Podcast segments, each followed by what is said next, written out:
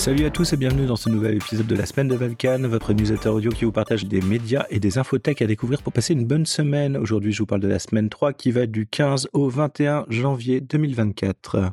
Cette semaine, qu'est-ce que j'ai vu? J'ai vu une vidéo qui s'appelle Why Data Engineers Should Care About Data Quality. Et donc, c'est une vidéo assez simple et assez concise pour expliquer l'importance de la data quality et ses principales sources d'erreurs, ainsi que quelques tips pour les corriger. Donc, en fait, on s'aperçoit que la data quality, bon, c'est quelque chose qui est important. Alors, pour ceux qui ne connaissent pas, en fait, donc, dans les sociétés, et notamment, bah, là, on parle beaucoup de d'IA, de chat GPT, etc.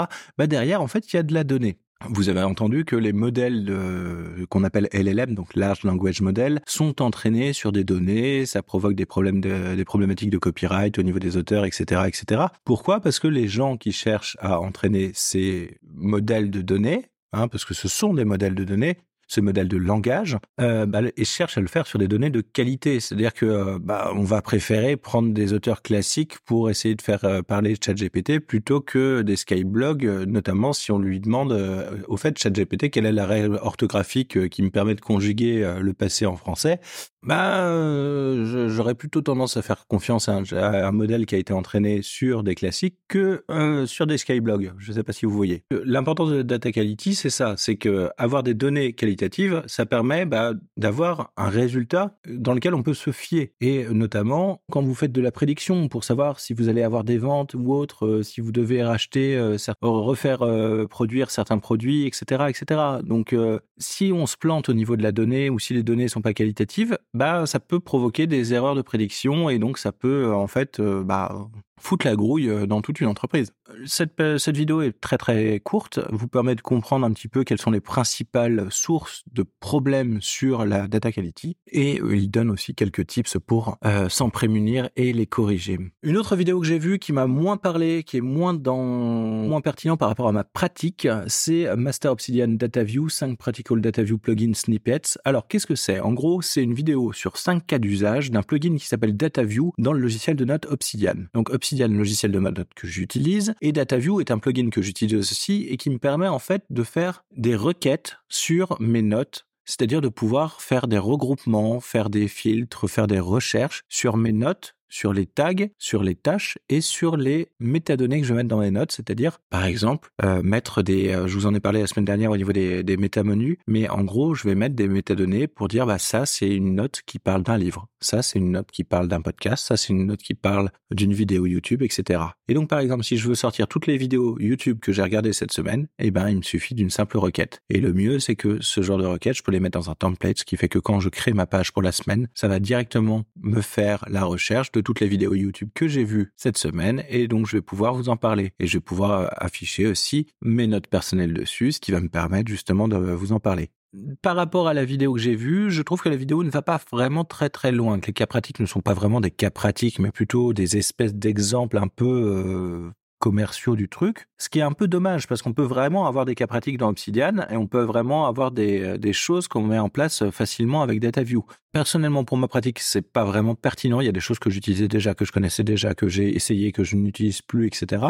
Par contre, si vous ne connaissez pas DataView et que vous utilisez Obsidian, allez voir, il y a quand même quelques trucs, notamment les deux premiers qui sont vraiment des bases, qui sont pas mal du tout.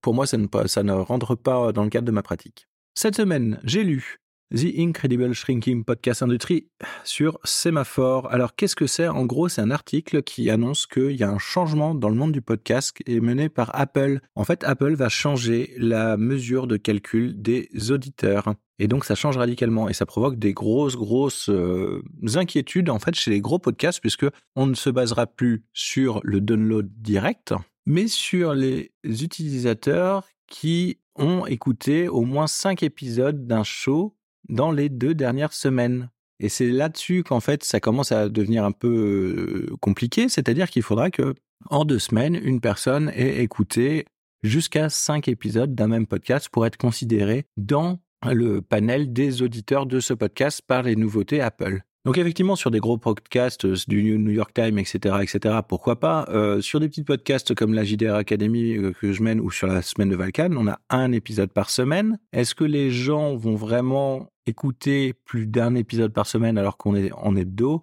Rien n'est moins sûr. Donc, bon, à voir. Au niveau des articles, j'ai aussi lu euh, la newsletter de Todoist, un moyen super simple d'éliminer les tâches inachevées. Alors les tâches inachevées, bon, bah, tout le monde sait ce que c'est, hein, ce sont les tâches qui restent dans la to-do et qu'on n'arrive pas à gérer. Et ben là, on revient sur le même principe que celui qu'on a vu la semaine dernière, c'est-à-dire l'atomicité des tâches et leur spécificité. C'est-à-dire que plutôt que de dire lire un livre, lire cinq pages ce soir va être beaucoup plus compréhensible pour votre cerveau et va permettre un passage à l'action beaucoup plus rapide.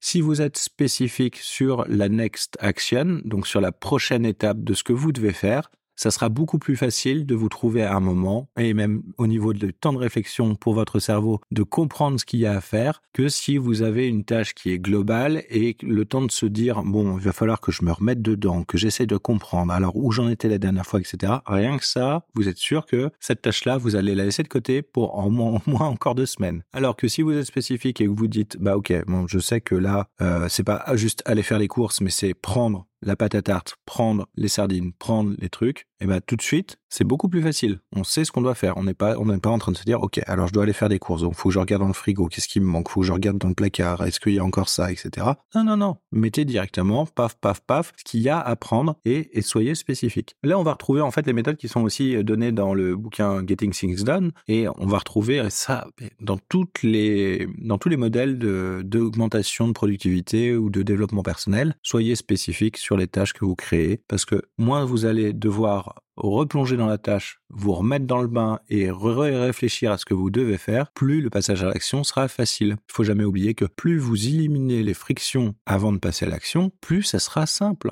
Éliminons les frictions, éliminons les choses qui nous emmerdent, concentrons-nous sur ce qu'on veut garder et sur l'essentiel, et point barre. Cette semaine, j'ai écouté le podcast Data Driven 101, donc un podcast sur l'IA et la data, et notamment l'interview de Laetitia Jumel, qui est donc Head of Data chez Electra et qui travaillait chez Airbnb. C'est une interview qui m'a beaucoup parlé sur justement la data et la façon de l'envisager et de l'exploiter dans deux milieux très différents, avec justement des recherches au niveau des données, des recherches euh, de l'exploitation au niveau des données qui sont très très différentes. Et par contre, on voit qu'il y a un point qui ne change pas, c'est qu'il faut toujours évangéliser, il faut toujours essayer de convaincre les gens que la donnée est importante et qu'on doit y faire attention et s'assurer de la qualité de la donnée. Donc voilà, on retrouve un petit peu mes marottes autour de la data quality. J'ai écouté aussi le podcast des cast codeurs, euh, le podcast numéro 305. C'est un épisode que j'ai trouvé très très bon. C'est un peu une espèce de review euh, newsletter tech euh, des nouveautés sur les langages de programmation et les pratiques de développement. Et franchement, bah j'ai trouvé ça plutôt plutôt agréable à écouter. Ça faisait longtemps que je l'avais pas écouté. La dernière fois, ça m'avait un peu refroidi, donc j'avais mis du temps à m'y remettre. Et en final,